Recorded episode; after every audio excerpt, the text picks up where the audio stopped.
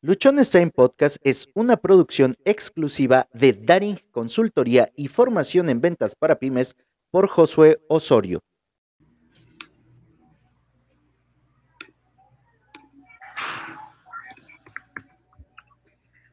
Bienvenidos al episodio 813 de Luchones Time.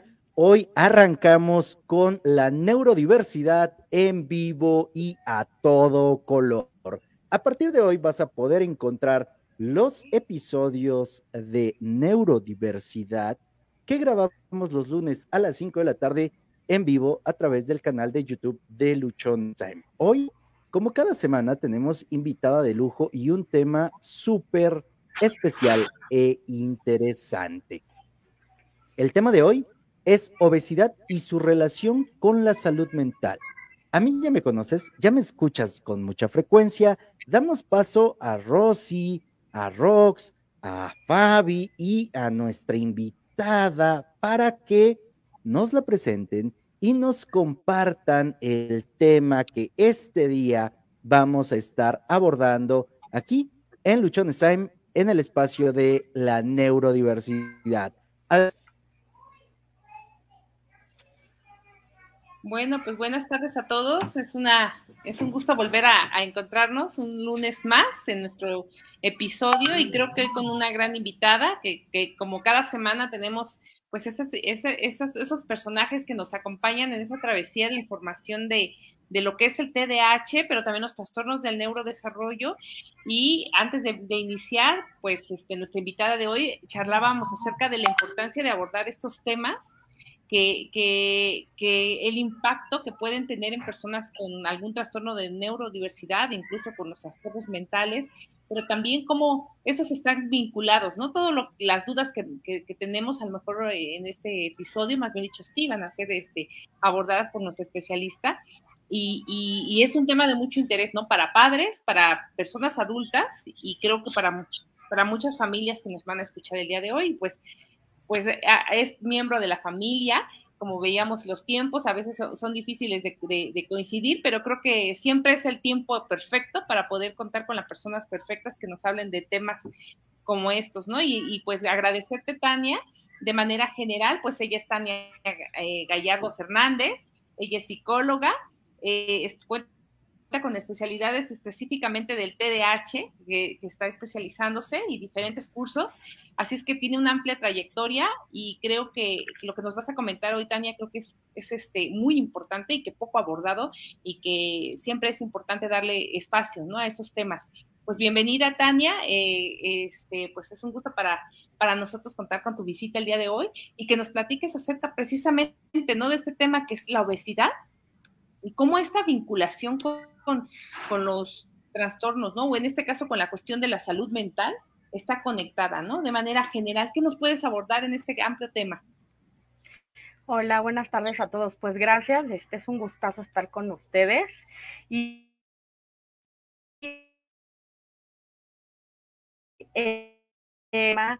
pues a, a nivel mundial, pero resulta que en México somos uno de los primeros lugares, Rosy, Josué, Roxana, no sé si sepan, uno de los primeros lugares en obesidad tanto infantil como en obesidad en, en, en, adultos. Entonces esto ya se ha convertido en una epidemia con consecuencias muy graves. Y bueno, pues tendríamos que empezar con eh, conceptualizar ¿no? La, la, lo que es obesidad y es eh, un estado patológico que se caracteriza por un exceso o una acumulación excesiva de grasa en el cuerpo. Entonces, eh, bueno, pues para empezar quería eh, eh, como revisar un poco el tema. Y, y, bueno, no sé si ustedes sepan que en América Latina los países con más índices de altos de obesidad son precisamente México, Chile, eh, ¿qué más? ¿Qué otro país está por ahí? Son algunos países del Caribe, ahorita se los digo con exactitud. Pero bueno, ¿qué es importante para nosotros? Saber cómo es comer bien y qué se necesita para comer bien. Pues para empezar es eh, tener como cierto monitoreo de todas esas reservas de energías, detectar ¿cuál es, cuándo es cuando tenemos hambre y cuándo es queremos comer algo porque queremos calmar cierta sensación, ¿no? Que nos genera pues algún malestar. Y bueno, pues también el comer bien depende de la, de la disponibilidad que tengamos en casa, porque no todos en casa pueden tener eh, todas las verduras, todas las frutas, eh, el pescado, ¿no? Que nos recomiendan mucho los nutriólogos. Sin embargo, bueno, pues es un, es un factor eh, importante. Quisiera yo partir con los signos neurocognitivos que son afectados en, la, obesidad. Resulta que, hay estudios de, en ratitas, ya saben, ¿no? Que todos los estudios empiezan con los animalitos y se ha visto que los procesos cognitivos, o bueno, con los procesos donde las ratas tienen que tomar decisiones para buscar laberintos, para buscar la salida, se ve afectada la atención selectiva, se ve afectada también la memoria de trabajo. Y esto no nada más en animales, también en seres humanos se ha visto que personas que tienen ciertas, eh, em, cierto tipo de, algún grado de obesidad fuerte, tienen estos, eh, estas fallas la memoria de trabajo. Ya saben que la memoria de trabajo es esta eh, información que retenemos, ¿no? Al estar aprendiendo algo, pues resulta que la obesidad tiene relación con este tipo de, de, memoria. Y creen que también eh, se ha encontrado una relación entre el, entre el control cognitivo y, eh, y, la obesidad. ¿Qué significa esto? Que también hay una, em, hay fallas de autorregulación y que también esto lo vemos en el TDA. Entonces, imagínense, eh, TDA más obesidad es un gran problema. Yo les quería preguntar a ustedes, em, en casa, en su ambiente, eh, ¿cómo ven esta parte de la comida? Porque creo que somos un país donde comemos por todo, y por todo y por nada o estoy equivocada. No sé si quieran ustedes retroalimentarme eh, al respecto en esta, eh, en esta área de la cultura. Pues es, somos un país precisamente que se caracteriza porque todo lo asocia a la parte gustativa, ¿no? O sea, es el tener algo, el, el concepto inclusive del tener este placer se asocia mucho con esta parte gustativa y para todo siempre consideramos como el elemento básico el tener algo que comer, ¿no? La, pero muy pocas veces lo asociamos a la parte nutricional. Me parece que, se ve enfocado más al deleite, al placer, que precisamente a la parte nutricional. Exacto, ¿no? Y, que a lo mejor inclusive, eh, por ejemplo, en los velorios, ¿qué, ¿qué, nos dan? O sea, nosotros vamos a un velorio y bueno, pues estás con el dolor, estás con... Y que, pues, o sea, no falta o el tamalito, el atolito, ¿a poco no? ¿No? O si estamos en una, eh, festejando los 15 años, una boda es comilón asegura, ¿no?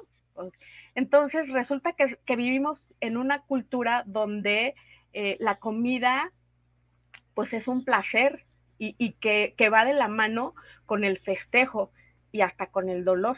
¿No? Este, no sé si han escuchado los que vivan cerca de la Ciudad de México cuando tiembla, ¿no? no faltan los memes que te, que te avientan el bolillo para el susto, un bolillo para el susto. Entonces, o sea, qué arraigada está esta situación de la, de la alimentación, por así decirlo, con, eh, pues con, con la cultura, con el bienestar y, fíjense que algo muy interesante es que la obesidad no tiene un solo factor que origine este, eh, digamos, esta condición.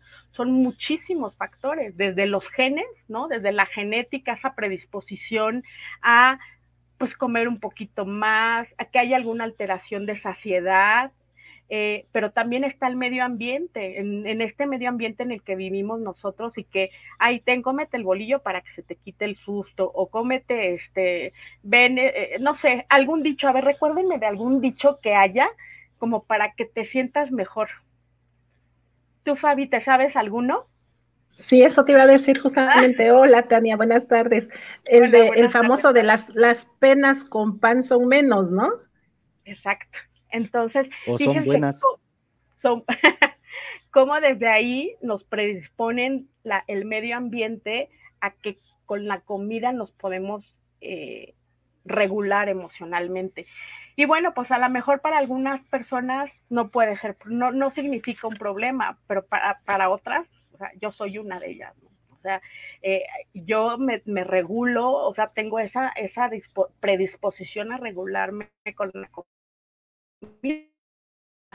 Habrá quien se regule con, con mucho ejercicio, ¿no? Eh, otras, otro tipo de sustancias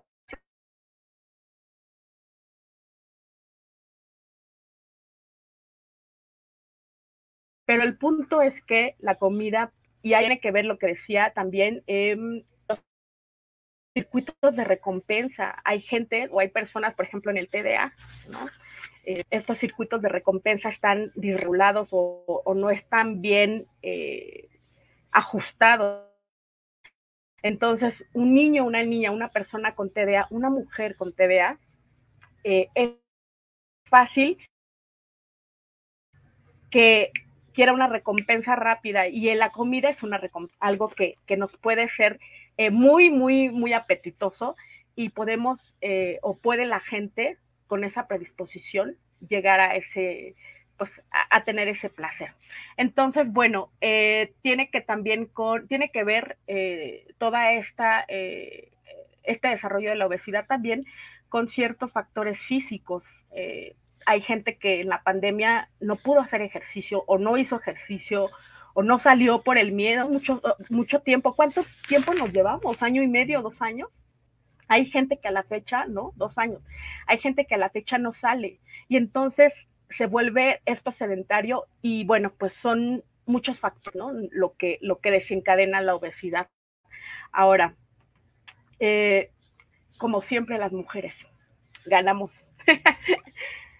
hay más eh, susceptibilidad, hay más vulnerabilidad en las mujeres, en, los hombres, para, para, ganar peso. Y hay estudios que nos demuestran que desde hace, desde 1998 a 2016, hubo un incremento importante, eh, tanto en niños como en, como en adultos, y que es un incremento de más del 20-30%. Y eso, fíjense, eh, en estudios de hasta el 2016. No me quiero imaginar los, en los estudios de los últimos dos años, ¿no? Yo creo que esta, este porcentaje se disparó a más del 30%. Entonces, bueno, eh, los niños, hablando de niños, vámonos ahorita un poco con los niños. Los niños con diagnóstico confirmado de TDA sin tratamiento tienen un mayor riesgo de sobrepeso del 1.5 y personas que buscan, ahora yéndonos que con personas que buscan perder, eh, que buscan tratamiento para perder peso, ¿qué creen? Que del 26 al 61% padecen TDA. ¿Cómo la ven? O sea que hay personas, ¿no? Con, con esta condición de obesidad que no saben que tienen TDA. ¿Y por qué creen? Yo ahorita les preguntaría, ¿por qué creen que esas personas, ahora, es importante aclarar, no todas las personas eh, gorditas, no todas las personas con obesidad tienen TDA, pero si se fijan, del 26 al 61% están dentro del rango de personas que padecen TDA. ¿Por qué se, se, se imaginan ustedes eso, chicos? Es Yo por la ansiedad, ¿no? Perdón. Yo creo que, perdón, este Rox, yo creo que es principalmente relacionado por la ansiedad que eh, está viviendo una persona con TDAH, ¿no? Entonces, esa ansiedad no únicamente se ve reflejada en la conducta como tal, ¿no? En la, o en la impulsividad, sino justamente en, eh, en, la comida, es parte de, ¿no? Es parte de el no poder parar de comer cierto alimento que les gusta o eh, el refresco o las cosas dulces que le están generando placer, ¿no? Entonces es básicamente o principalmente pienso yo, es una cuestión más de ansiedad que eh, pues otra situación. Y justamente eso te quería comentar eh, o preguntar, Tania, ¿no? Si realmente la, la, obesidad, ya lo comentaste hace un momento, pero me gustaría ahondar un poquito en relación a estas causas de la obesidad. Y sobre todo, si también podemos verlo eh, por lo contrario, si la obesidad puede ser una causa o puede ser un factor, más que causa, un factor para el TDAH. O sea, ya sabemos que las personas con TDAH con, hay un gran porcentaje que pueden tener obesidad, pero ahora las personas con obesidad puede ser un factor para tener TDAH. Lo dijiste hace un momento que pues a lo mejor no lo sabemos, pero bueno, ¿podría ser un factor? Sí, claro. Bueno, vámonos así como por partes. Resulta que hay un estudio, Fabi, que hicieron en, eh, en el 2016, en donde eh, las variables que, que afectaban a la, a la, obesidad tenía que ver con varias, eh, varias causas. Y una de las causas en, sí para la obesidad era este, la ansiedad, como bien decías, la ansiedad y la depresión.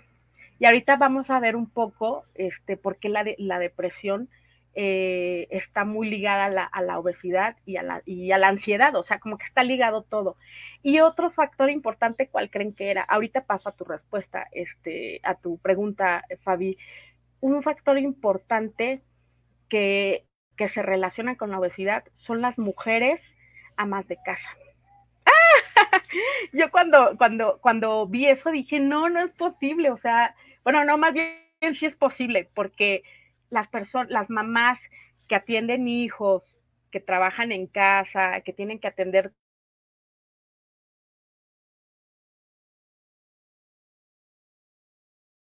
serie de, de pues de tienen que lleva la ansiedad y posiblemente pues también la depresión o la tristeza por a lo mejor no cubrir con ciertos eh, requisitos o, no cubrir todas las necesidades que la casa conlleva. Entonces, un, factor importantísimo para, para, desarrollar obesidad en mujeres es que sean amas y los otros son ansiedad y depresión.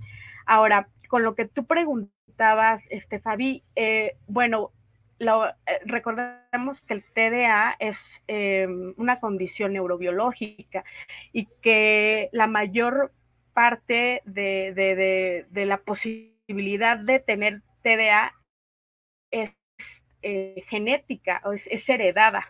Entonces, estamos hablando que de un 75, un 80%, 85% viene de que sea heredado, si sea porque o mamá o papá tuvo labores eh, ambientales. Entonces, em, pues el TDA bien eh, lo proviene de estas circunstancias, no tanto que tenga, que por ser, eh, por tener obesidad tenga TDA. ¿Sí me explico? O sea, el origen de la obesidad no puede ser el TDA en sí. Sí se relacionan, pero no como un factor que lo origine. Entonces, bueno, eso era importante este, aclararlo. Ahora, eh, les voy a platicar cómo eh, la depresión, porque es importante, eh, la depresión, ¿alguien de aquí sabe qué porcentaje tiene que ver con el TDA? O, cuál es el porcentaje que representa como comorbilidad? ¿Tú, Rosy, sabes? Pues mira, fíjate que de, ahora sí que de la experiencia de los adultos que no están diagnosticados es un 90% de que no están diagnosticados con TDAH. Sin embargo, el 90, yo quiero entender que ese 10% que llega a tener un diagnóstico en edad adulta no es por el TDAH en muchas ocasiones, ¿no? Sino realmente es porque la depresión los llevó al diagnóstico.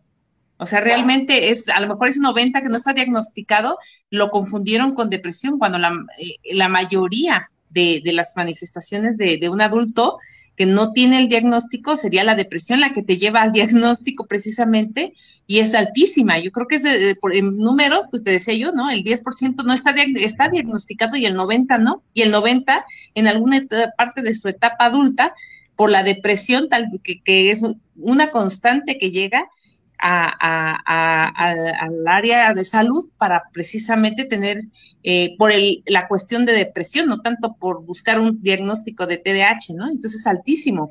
Yo creo que me atrevo a asegurar que es ese 90%. Es, alto. Sí, bueno, eh, eh, más o menos es como un 30% en las personas con TDA en cuanto a comorbilidades, porque hay varios, ¿no? Hay quien tiene, eh, hay quien presenta ansiedad, hay quien presenta depresión, hay quien presenta abuso de sustancias, hay quien presenta problemas de aprendizaje y la correlación con la depresión es más o menos de un 30%, que es muy alto. Pero bueno, aquí es importante saber que el cuerpo, nuestro cuerpo, eh, eh, cuando hay obesidad, nuestro cuerpo, eh, digamos que manda señales al cerebro de que algo está pasando, ¿no? Algo malo está por sucederle al cuerpo. Pero pasa lo mismo con la depresión. Cuando, la, cuando tenemos tanto obesidad como depresión, y pueden ser separadas, ¿eh? no, no, no tiene que, estar ligada, pero cuando hay una o la otra, el cuerpo empieza a, como a mandar esas señales y a tener eh, como una respuesta de, eh, de, protección, de, como un mecanismo de defensa, empieza a mandar esas señales y empieza un proceso inflamatorio. Entonces, ese proceso inflamatorio, pues produce un chorro de causas, ¿no? El, eh, por ejemplo, la hiperinsulinemia, ¿no? No, perdón, la hipersul, sí, la hipersulinemia, que esto es que los picos de insulina se van a subir, no a la mejor a un grado eh, grave, pero esa, esa inflamación en el cuerpo, la insulina va a ser, va a estar subiéndose como levemente y va a ser como si el cuerpo tuviera una gripa que no, no, no una gripa mortal, pero sí una gripa donde está latente, ¿no? Y entonces eso hace que el cuerpo poco a poco vaya eh, mermando y vayan, todas esas funciones vayan mermando. Entonces, eh, pues hay ese, ese estado preinflamatorio nos va a, pues va a, tener muchas repercusiones. Entonces, tanto sea como depresión o sea como con obesidad, va a haber un proceso inflamatorio que nos va a traer eh, eh, grandes problemas. Hasta aquí no sé si quieran preguntar algo y si no, eh, yo les preguntaría por qué hay toda esa bronca de mala alimentación, de, sobre todo en el TDA, ¿por, qué habrá obesidad? O sea, ya, ya vimos un poquito de a qué se puede deber y eso, pero ahora, ¿por qué habrá esas broncas en las personas con, TDA de, obesidad? ¿A qué creen que se deba? Yo quisiera comentar eh, en esta parte, Tania, me parece que hay varios elementos, pero uno de los que saltan primero me parece que es también esta parte de la rutina. No tenemos, o en el TDA es difícil establecer una rutina. Y esto pues no permite que mm, se establezcan los horarios que deben de estar designados para los momentos de la alimentación. Y pues no pasa nada desde este ángulo estar comiendo en todo momento, ¿no? Sería uno de los, de los puntos a los que atribuiría, ¿no? Esta parte. Y, también para Roxana. también estaba leyendo un estudio donde eh, los resultados, que fue un estudio hacia niños, donde los resultados fue que eh, los chicos que tenían TDA eh, del tipo inatento tenían em, alrededor del 20-22% de probabilidades de tener obesidad. Los chicos que tenían, por ejemplo, el TDA con el subtipo, subtipo hiperactivo, impulsivo, tenían más o menos como por el 20, pero los, los chicos que tienen TDAH mixto o combinado, se elevaba hasta el 42 o 44% de eh, chicos que tenían obesidad. Entonces, hablamos justamente de que por estas características de inatención, de impulsividad, de hiperactividad, de distractibilidad y de todas las características que ya, ya habíamos, ya hemos comentado y dicho muchísimo en este podcast, ¿no? Eh, la falta de, de, mm, autorregulación, eh, la distractibilidad y las causas emocionales o las situaciones emocionales, las funciones ejecutivas, o sea, todo lo que no tienen regulado, justamente se ve proyectado también en la elección de lo que comes o no comes, ¿no? Cuando eres niño, pues todo, sí, sí, sí, claro. Em, y cuando eres adulto, por supuesto que también, ¿no? Porque puedes tener una decisión más adulta, sin embargo, no lo tienes, ¿no? Justamente por esta combinación que tienes del TDAH. Perdón, es que se me está yendo la, la, la, la señal. ¿Sí me escuchan? Sí, te escuchamos bien, Tania. Escuchamos bien. Pero yo, bueno, a ver si nos puedes escuchar en lo que regresa. Ah, la, me está robando la señal y estoy en vivo. Perdón. ¿Me escuchan?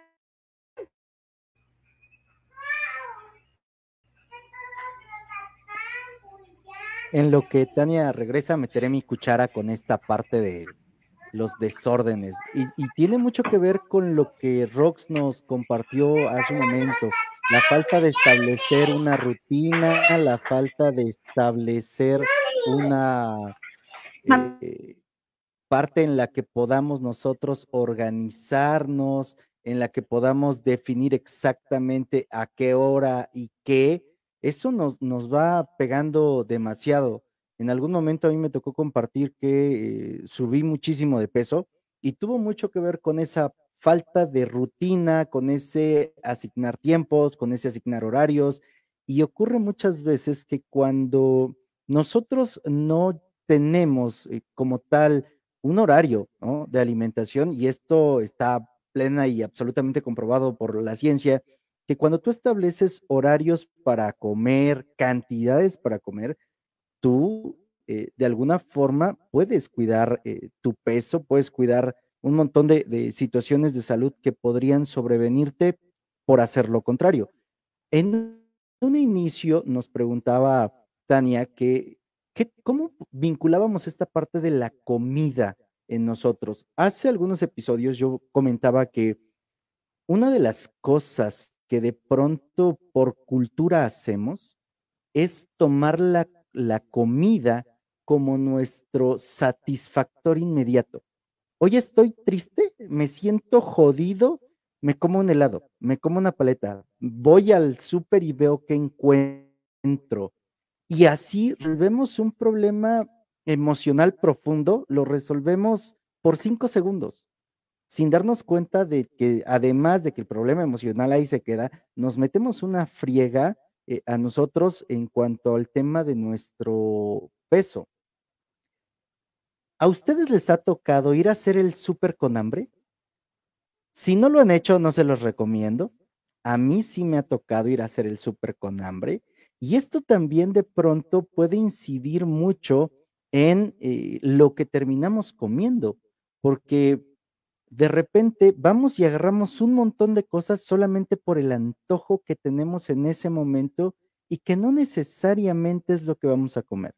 También, si han ido al súper con hambre, sabrán que terminan comiéndose unas papas, un hot dog, una rebanada de, de pizza que tengan ahí, una tortita que ya está, y eso es lo que te comes y ya te llenas y todo lo demás te lo llevaste y en esos momentos, digo, cuando menos a mí me ha pasado, cuando voy a hacer el, súper con hambre, ¿qué es lo que pasa? Que somos presa de nuestra emoción. Y entonces terminamos comprando más cosas. Uno de los factores que podría incidir mucho en el que subimos mucho de peso y que somos una de las culturas con más obesidad es que no se nos ha enseñado a manejar nuestras emociones y sí se nos ha enseñado mucho a recibir satisfacción inmediata. Y el alimento es una de las cosas que te da satisfacción ah, en dos segundos. Lo pruebas y, ay, qué rico, quiero más. ¿No? Con mis hijas tenemos una eh, frase cuando compramos eh, eh, litros de helado, porque nos gusta mucho comprar litros de helado, y, y, una de mis hijas puso, papá, vamos a comprar el helado de la depresión. ¿No? El helado de la depresión. ¿Por qué? ¿Por qué el helado de la depresión? Ah, pues porque cuando estoy aburrida, como helado. Ah, pues porque cuando me falta mucha tarea, como helado, y en su momento me causó gracia y después le dije, no, es que sí está bien, vamos a seguir comiendo helado, pero que sea el comer el helado por gusto, que sea comerlo porque lo disfrutas. Termina tu tarea y luego como premio, pues cómete el helado, pero que no sea como una tarea de, ay, es que me siento muy mal y eso, recurro a eso. hemos hablado aquí eh, en el podcast de muchas de las situaciones que se presentan a las personas con TDAH. Y dentro de estas situaciones es que de pronto se pueden llegar a sentir incomprendidos, abrumados, eh, se pueden llegar a sentir eh, incomprendidos, eso ya lo dije, me parece, se pueden, que no están en el lugar en el que deberían de estar. Y entonces, una manera en la que puedo bajar ese, la intensidad de esa emoción es a través de comer algo. Y de pronto, no solo le pasa a las personas con TDAH, nos pasa a todos. Estamos pasando por una situación complicada y recurrimos a comer, o a, o a menos a mí me llega a mí a pasar eso. Oye, estoy muy estresado y ¿cómo? No porque tenga hambre, porque comí bien, pero de pronto ya estoy comiendo más. Entonces, esto puede ser de las cosas que nos puedan estar conduciendo a que estemos eh, subiendo tanto de peso. Ahora sí, Tania, gracias. Muchas gracias, Josué. ya me cambié de lugar porque no me llegaba la señal. Pero eh, en efecto, ¿no? Lo que decían de la falta de, para empezar, la falta de organizar horarios y comidas en TDA y sin TDA, pero obviamente eh, con una condición como el TDA es mucho más marcado, ¿no? No tener esos horarios, no tener la capacidad para organizarse y decir, a ver, este, en la semana voy a planear mi comida de lunes a viernes, ¿no? la verdad es que no hay, o sea, vivimos al día, vamos así de que, ay, hoy es este, hoy tengo conferencia, hoy no puedo comer y no tengo guardado, o sea, y, pido de comer a lo mejor algo rápido, como decías, ¿no? La pizza, este, no sé, y también esa, eh, esa impulsividad que decía Fabi, o sea, eh, eh, el, el, que yo sé que, que, no, me, no me puedo estar comiendo unas enchiladas cada tercer día, pero esa impulsividad y esa palatabilidad que ya tengo yo desde, la, desde chiquita o desde chiquito, pues me, me se me dificulta, ¿no? Y, y bueno, pues eh, también a veces la, la, falta de rutinas físicas y de, hábitos en general, pues nos va a llevar a incrementar el peso. Y que creen, una mala noticia es que el 60% de los adultos que permanecen con síntomas eh, va a aumentar, va a aumentar esta, va a incrementar, o sea, eh, la, la, asociación entre obesidad y TDA incrementa conforme avanza la edad. Entonces, pues, ¿por qué? Porque ya no quemamos la grasa que quemábamos de chavitos, ¿no? Y a lo mejor una persona que no es hiperactiva, pero que sí tiene broncas, todas estas broncas de falta de organización, de no poner atención, que cuáles son los alimentos que, que, son nutritivos, ¿no? O sea, van a incrementar ese riesgo. Y algo que, que, quisiera yo resaltar, este, Josué, porque tú estabas diciendo esto del comer emocional, qué importante es aprender a reconocer cuando de verdad es tengo hambre, cuando mi cuerpo necesita ya comida porque ya no hay reservas de energía, a cuando tengo esa pulsión hedónica, ¿no? De querer satisfacer mi paladar. Entonces, el hambre, eh, el hambre es esa respuesta fisiológica que necesita nuestro cuerpo para que pues, le metamos un alimento y no nos vayamos a desmayar, ¿no? A media mañana. Contra esa apetencia que no es hambre, pero que quiero. Ok, está bien, perdón, este, perdón, discúlpenme. Entonces, este, contra esa apetencia, que significa, pues se me antojó ahorita un heladito, pues me lo voy a echar, ¿no? Porque hace mucho calor, porque ya me lo merezco, porque. y, y no, no nada más es cuando estás triste, ¿eh? porque muchas veces eh, pensamos que por estar tristes comemos. No, la verdad es que no, lo volvemos a decir, en fiestas estamos come y come. O porque estoy aburrida, ¿no? Como decía la hija de Josué, ay papá, pues yo estoy aburrida, me quiero echar un helado. Entonces, eh, como que hacer esa diferencia es importante para empezar. Y el hambre, fíjense algo muy importante, el hambre no se asocia con sentimientos y la apetencia sí. La apetencia se asocia con sentimientos y de repente son sentimientos negativos, culpa, vergüenza, ¿no? Y que nos van a llevar a, esa, a ese comer emocional. Ahora, el comer emocional tiene que ver con incrementar la frecuencia de comer entre comidas, ¿no? Porque a lo mejor sabemos que pues, una comida eh, normalmente es mañana, tarde y noche, pero si nosotros estamos picando y, y también estamos comiendo ante estresores, pues eso ya está, nos está hablando de que estamos comiendo emocionalmente y no por hambre. ¿Y qué creen? Que el comer emocional está vinculado con comidas hipercalóricas. O sea, no vamos a comer, no, no, la verdad es que cuando comemos emocionalmente, ¿qué, te comes, Rosy? ¿Te comes un, un, este, un vaso de jícama? Lechuga. ándale, vino. Tú, Fabi, ¿qué te comes? Yo me echo mi plato de zanahoria con, con este con jícama, ¿no? ya parece, ¿no? O sea, nos echamos un, un helado. Un pan. un pan, este, cosas dulces, ¿no? Fíjate que justamente eso es lo que eh, a la mayoría, no a todos, porque hay personas que dicen, no, a mí no me llama lo dulce, a mí me llama la grasa, ¿no?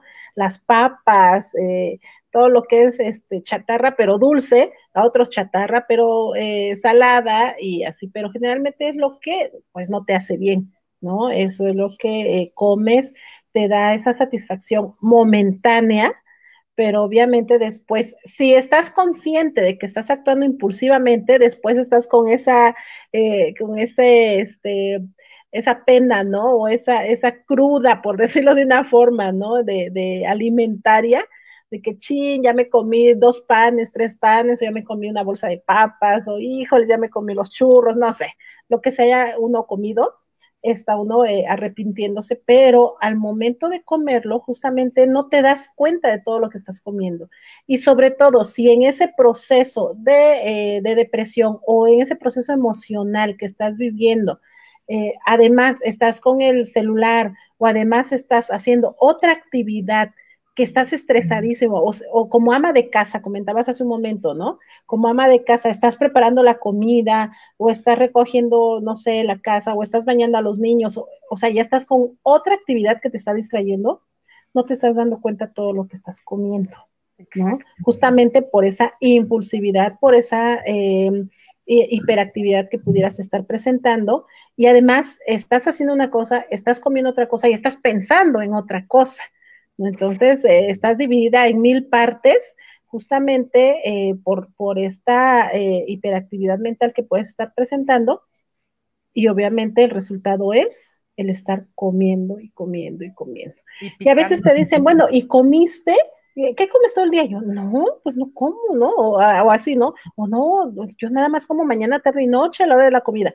Pero entre comidas, ¿qué es lo que pican, ¿no? O qué es lo que picamos justamente. Exacto. Y cuando hay problemas de memoria, ¿no? Aquí también, eso que tú estabas diciendo. ¿No, me escuchó? Sí, sí, sí, no, no, no, sigue, sigue. Yo te quería preguntar ah, precisamente eh, parte. Ah, no, sí, tú, Rosy, sí, sí, sí, sí.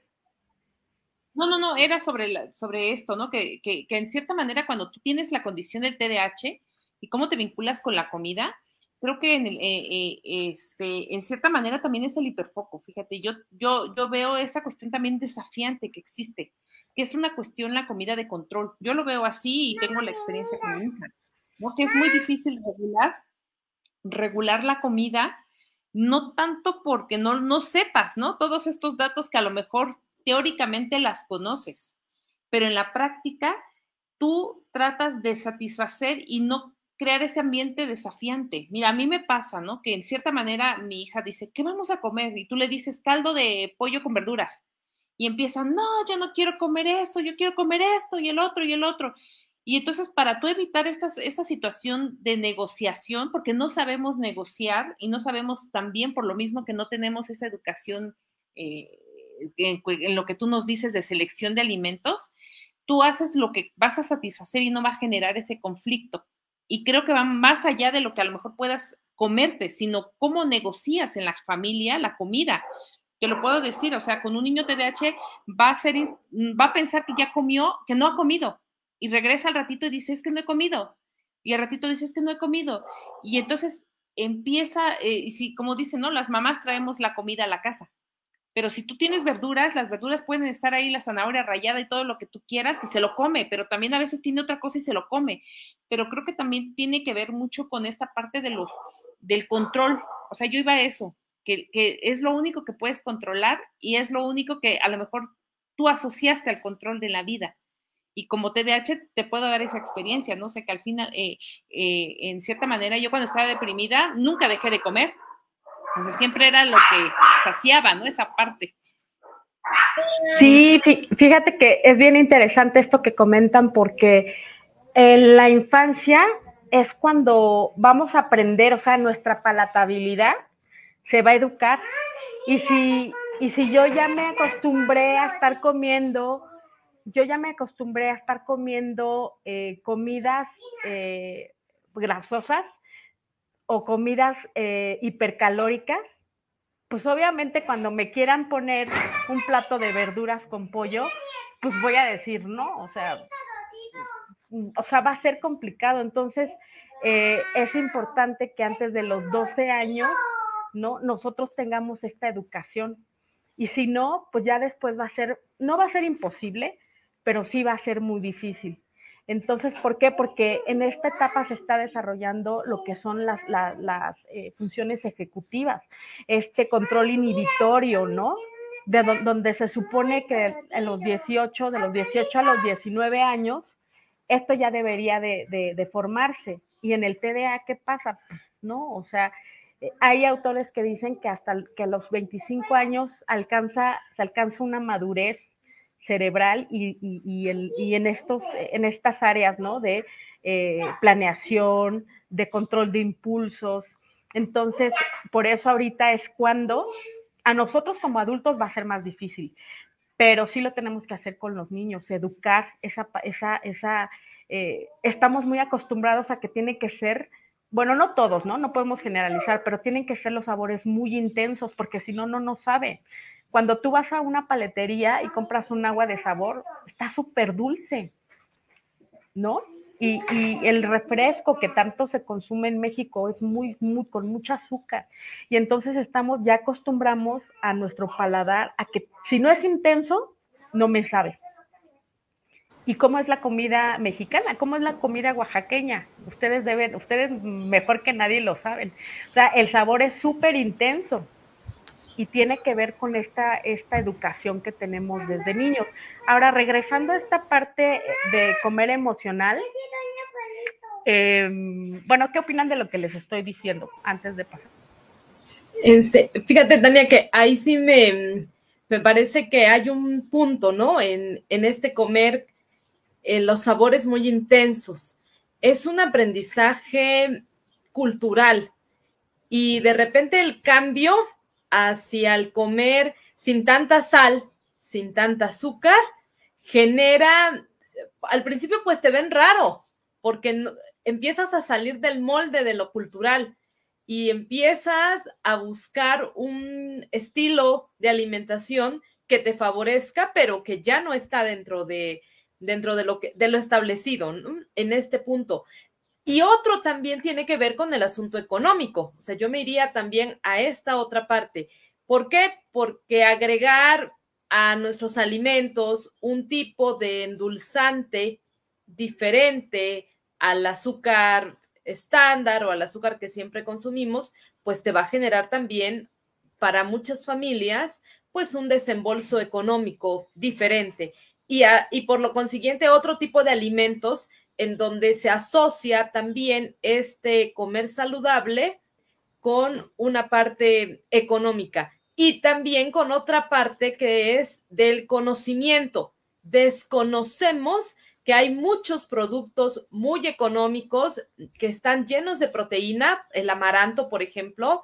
Acá en Oaxaca también hay una gran producción de amaranto y hay una gran producción de diferentes alimentos producidos con amaranto pero se desconoce y por lo tanto estamos más acostumbrados a, comprar otro tipo de alimentos que tienen un nivel económico mucho más caro que lo que te podría costar un producto hecho con amaranto, pero es lo que la cultura te da, ¿no? Entonces, hay varios factores que, digo, desde esta parte educativa también, ¿no? Nos hace falta una educación a nivel alimentación. Así es. Y, yo insisto, aparte de que sea algo educativo, tiene que empezar en la casa, tenemos que empezar nosotras, ¿no? O sea, como mamás y como papá, tenemos que empezar. Que si queremos poner si queremos que nuestros hijos bajen de peso, eh, tenemos que empezar toda, o sea, a, transformar toda nuestra, nuestra alacena, ¿no? Esos cereales que son súper azucarados, este, el pan, ¿no? Que tanto nos encanta comer con, con leche en, la mañana o en la noche, o sea, es un cambio que tiene que girar en torno, pero a toda la familia, porque el niño solo no va a poder, o sea, tú le pones una dieta al niño y, y si ve al papá, a la mamá, a todos los demás que, está que están comiendo su concha, ¿no? O su cereal, o sea, ¿cómo, le vamos a pedir al niño que, que él cumpla y nosotros, ¿no? Entonces tiene que ver y es muy importante esta, este punto que, que, tú dices, Roxana. Y bueno, regresando a esta parte de comer emocional, eh, el hambre, el comer emocional se aprende, ¿no? O sea, no se nace con el comer emocional, se aprende como lo bien han estado, lo han dicho ustedes, y que se asocia, ¿no?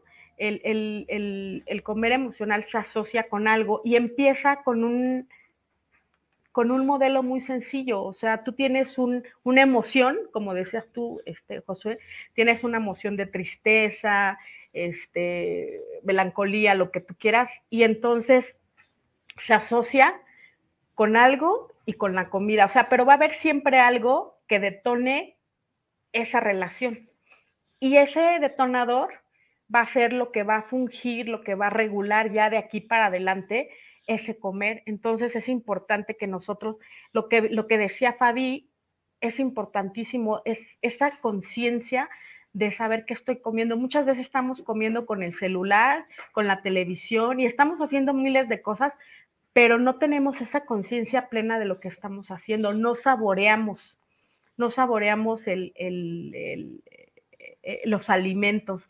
En una ocasión yo le decía a una consultante, eh, le dejé de tarea que esa semana ella las comidas que hiciera el celular lo tenía que dejar a un lado, nada más en esta semana, nada más esa semana.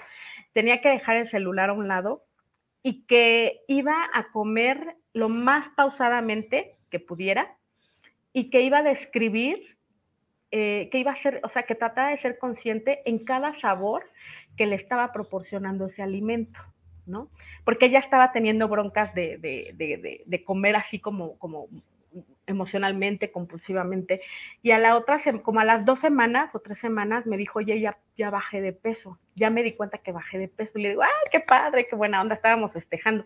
Y le digo, oye, y bueno, ¿a qué, tú a qué crees que se haya debido esta baja de peso? Me dijo, pues desde que dejé el celular a un lado, este, y, fui siendo más consciente de, de, esta, de los sabores que, que, que, yo estaba percibiendo en mi comida como que me tenía una saciedad eh, más pronta a que cuando ella se dio cuenta de eso, a que cuando comía con el celular y comía como muy inconscientemente, pues ella no se daba cuenta de todo lo que estaba comiendo y no le estaba haciendo caso a su cuerpo de que ya estaba llena, sino que ella seguía, ¿no? Entrándole. Entonces, qué importante es hacer esto, ¿no? Que, que Fabi nos estaba diciendo, ser como más conscientes, poner más atención en la hora en la que estamos comiendo.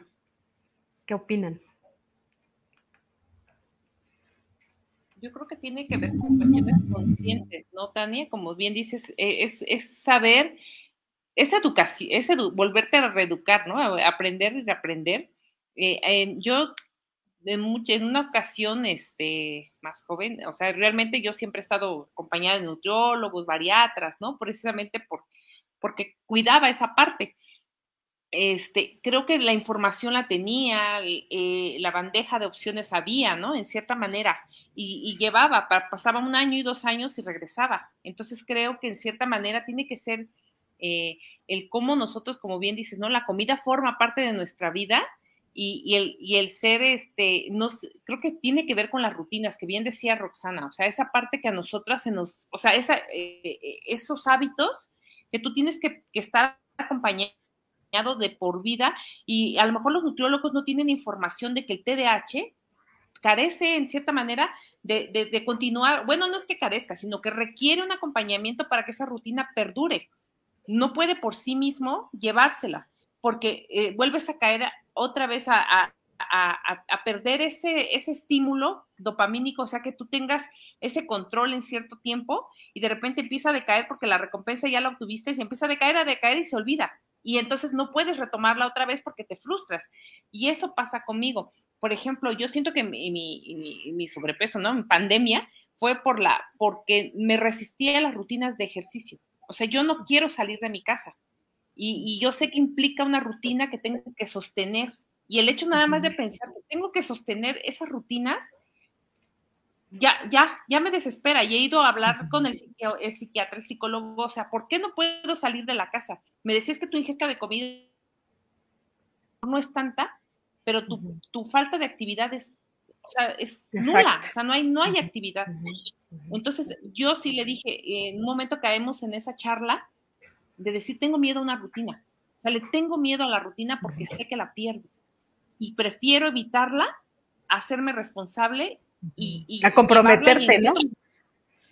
Exactamente, pero sé que en cierto momento no voy a poder yo sola, que voy a requerir que alguien o de un acompañamiento, no sé, a lo mejor y, y esa parte de, de, que no puedes sola, o sea, en cierta manera creo que tenemos la información, sabes que requiere rutina, pero como tú tienes tu, tu, tu, periodo de atención o de focalización en cierto momento y va decayendo,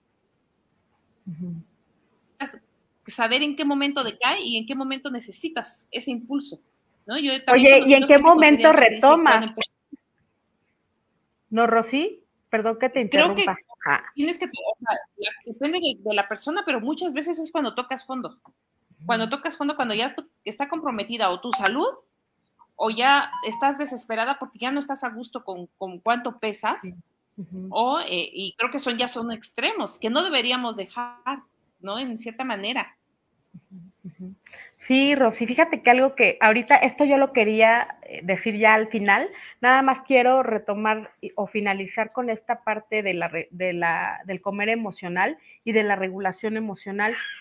Para empezar, bueno, pues la regulación emocional es el conjunto de, de procesos por el cual nos, nuestras emociones se regulan.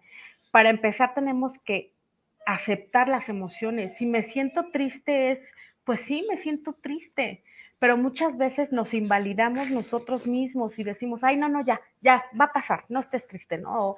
Y, entonces eh, eso,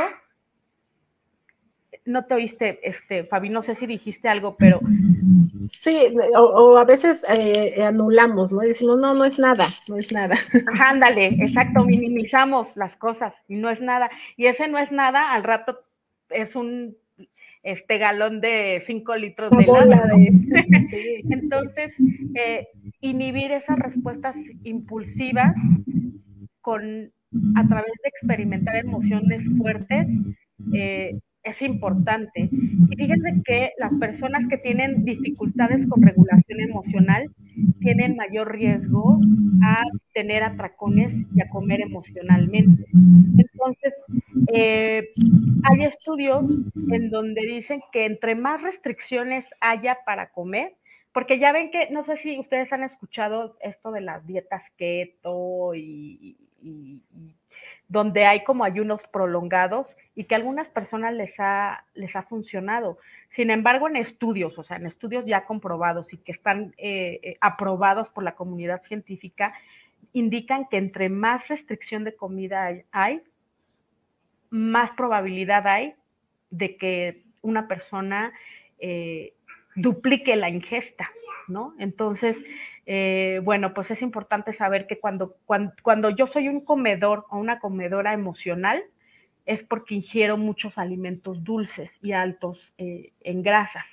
Entonces, una persona que se abstiene de estar comiendo, de que dice, no, pues voy a, voy a empezar un ayuno largo, eh, es muy probable que ante situaciones estresantes esa dieta se olvide.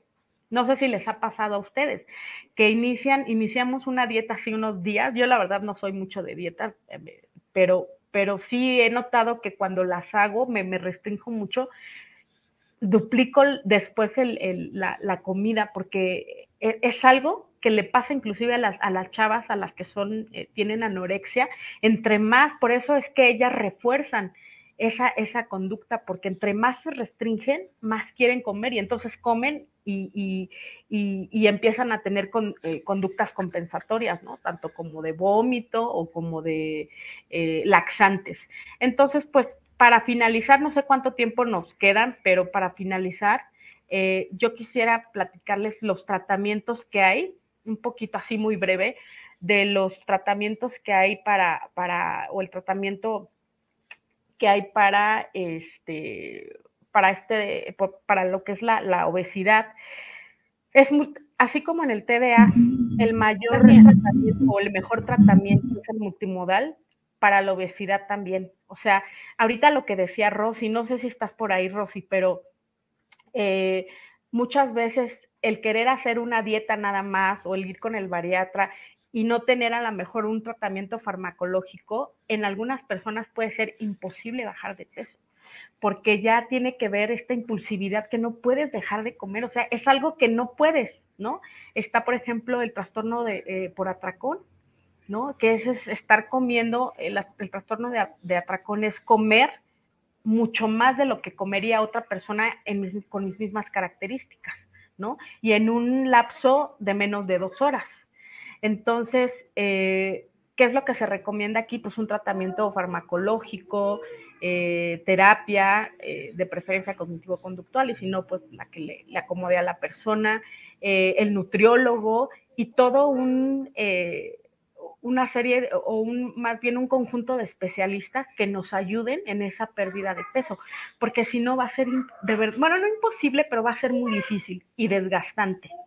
Entonces, eh, algo que les quería yo comentar es que hay un eh, medicamento que no sé si lo conozcan, el, el, el, eh, el Vivans, que no tenemos aquí en México desde hace como dos años. Hay un tratamiento que, farmacológico que se emplea en el trastorno por atracón y también en el TDA. O sea que sirve como para ambos casos, ¿no? Como para bajar esa impulsividad para comer y, bueno, pues que también está probado eh, en el TDA. Entonces, eh, en algunos, algunos eh, psiquiatras recomiendan la sertralina, ¿no? Para, o la fluoxetina para bajar esos niveles de ansiedad. Y bueno, todo esto tiene que ser acompañado, insisto, de especialistas que nos ayuden con esta eh, pues con esta situación de obesidad. Y es que fíjate, Tania, que cuando vas al, especialista, por lo regular siempre te quieren dar ansiolíticos o en esta cuestión para que no tengas la, ansiedad de comer y no ven esta cuestión de que a lo mejor pudiera ser, como dices, ¿no? La condición, de una condición, no puede ser un de, de, salud mental, en la que a lo mejor lo que nos está haciendo comer tiene que ver con esos, esos control, control de impulsos, no tanto por una, una decisión, porque como mucha gente te dice, ay, pues este, es que subir de peso, pues no comas, o sea, es como que, como que la frase común, ¿no? Pues no comas y que fuera tan fácil, ¿no? Como decir, no comas tanto. como si fuera tan fácil. Que, mágico, ¿no? O sea, por ejemplo, en mi casa no puedo ver que mi esposo que yo y está súper delgado. Y me dice a mí, no comas. Rosy, sí, sí, Fabi. Eso me, me recordó justamente algo que cuando te dicen no comas, ¿cuál es el efecto que tiene? ¿No? Al igual que con los niños pequeños, le dicen no corras, lo primero que va a hacer es correr.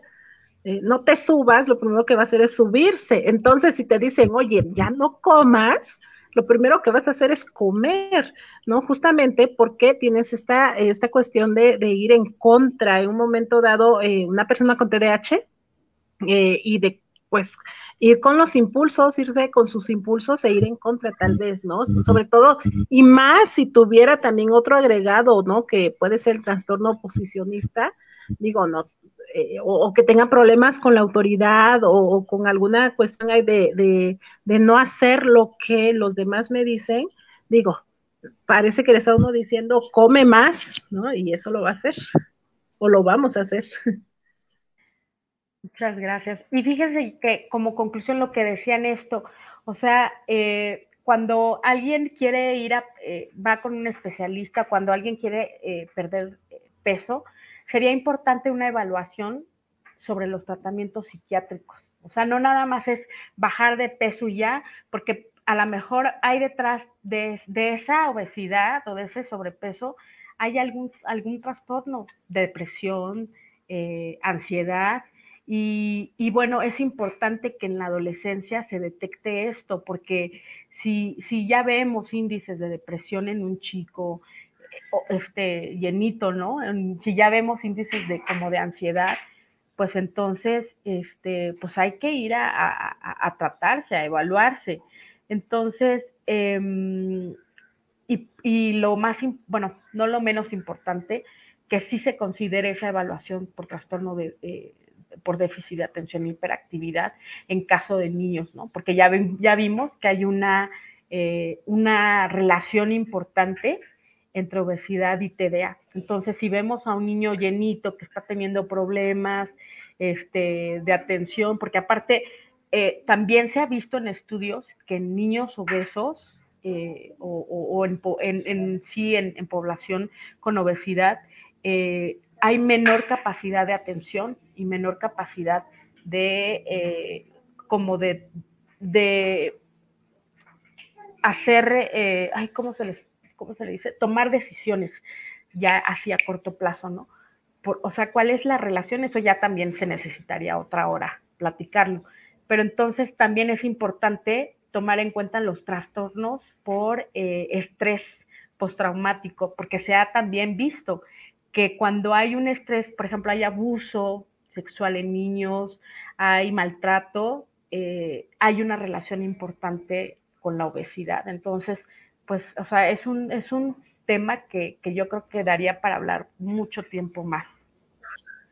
Yo creo que sí es importante darle estos espacios, ¿no, Tania? De, de, difusión y creo que no es suficiente una hora, no, este, creo que quedaría, o no, José, pendiente otra charla, yo creo que, que llegar a también esos especialistas que pasan desapercibidos estos diagnósticos, como bien dices, y que sería importante focalizarlo hacia esa área. Completamente de acuerdo. Se va a requerir una nueva o más sesiones para continuar hablando de esto, porque esta última parte que, tocaste, Tania, es muy importante. Eh, de pronto de, hacemos mucho ejercicio, ¿no? Somos de las personas que decimos, no, yo voy a bajar de peso y haces y haces y haces ejercicio. Y lo que voy a decir va a sonar chusco, pero es la realidad de muchos.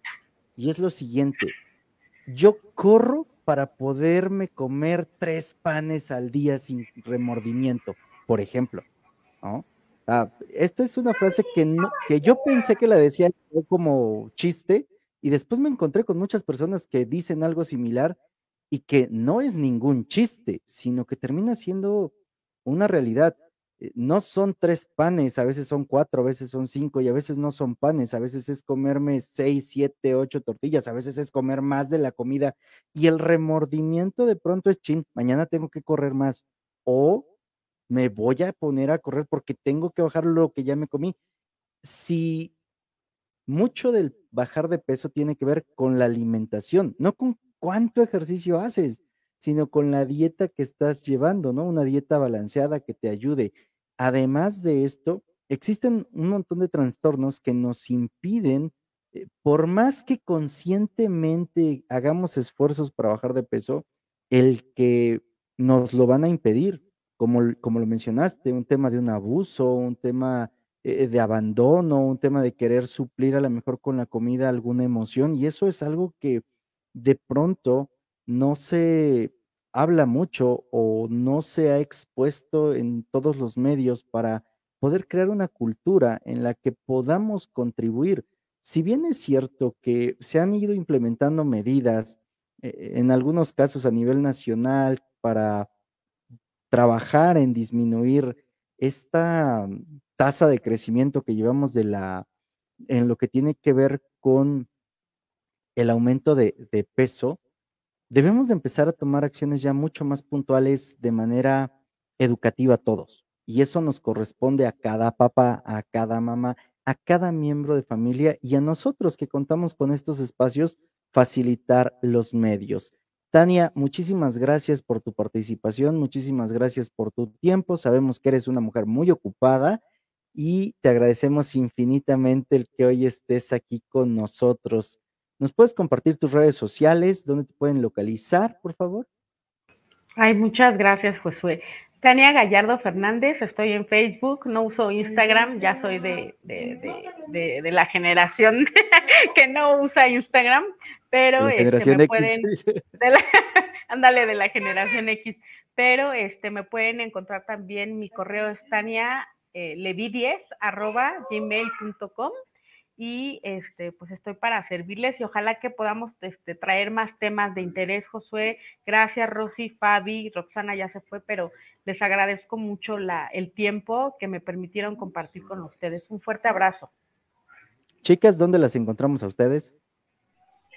Bueno, pues a nosotros nos puedes encontrar en redes sociales, eh, Facebook, Instagram, TikTok, eh, arroba TDH Oaxaca. Y bueno, si tienen alguna duda o quieren seguir comentando sobre el tema, mándenos un mensajito para que nosotros podamos también retomar los temas que más les interesaron y poder tener una segunda parte, ¿no? Sería padrísimo. Les recordamos que a partir de hoy, 4 de abril del 2022, ya los episodios son en vivo a través de YouTube para que te puedas sumar y puedas tener una interacción directa con nuestros invitados, con cada uno de nosotros en estos temas que seguramente te van a llenar de información y de estrategias. Yo soy Josué Osorio, ponte luchón, a mí me encuentras en Instagram, Facebook, TikTok, YouTube como Luchones Time. Ayúdanos a compartir este episodio para que llegue a más personas, para que sepan, para que se enteren, para que tengan herramientas de cómo es que la obesidad se relaciona con la salud mental y cómo también la salud mental tiene un impacto en la obesidad. Recuerda, recuerda que tienes solo una vida y esta se pasa volando vívela cuidando de tu salud física y de tu salud emocional y mental.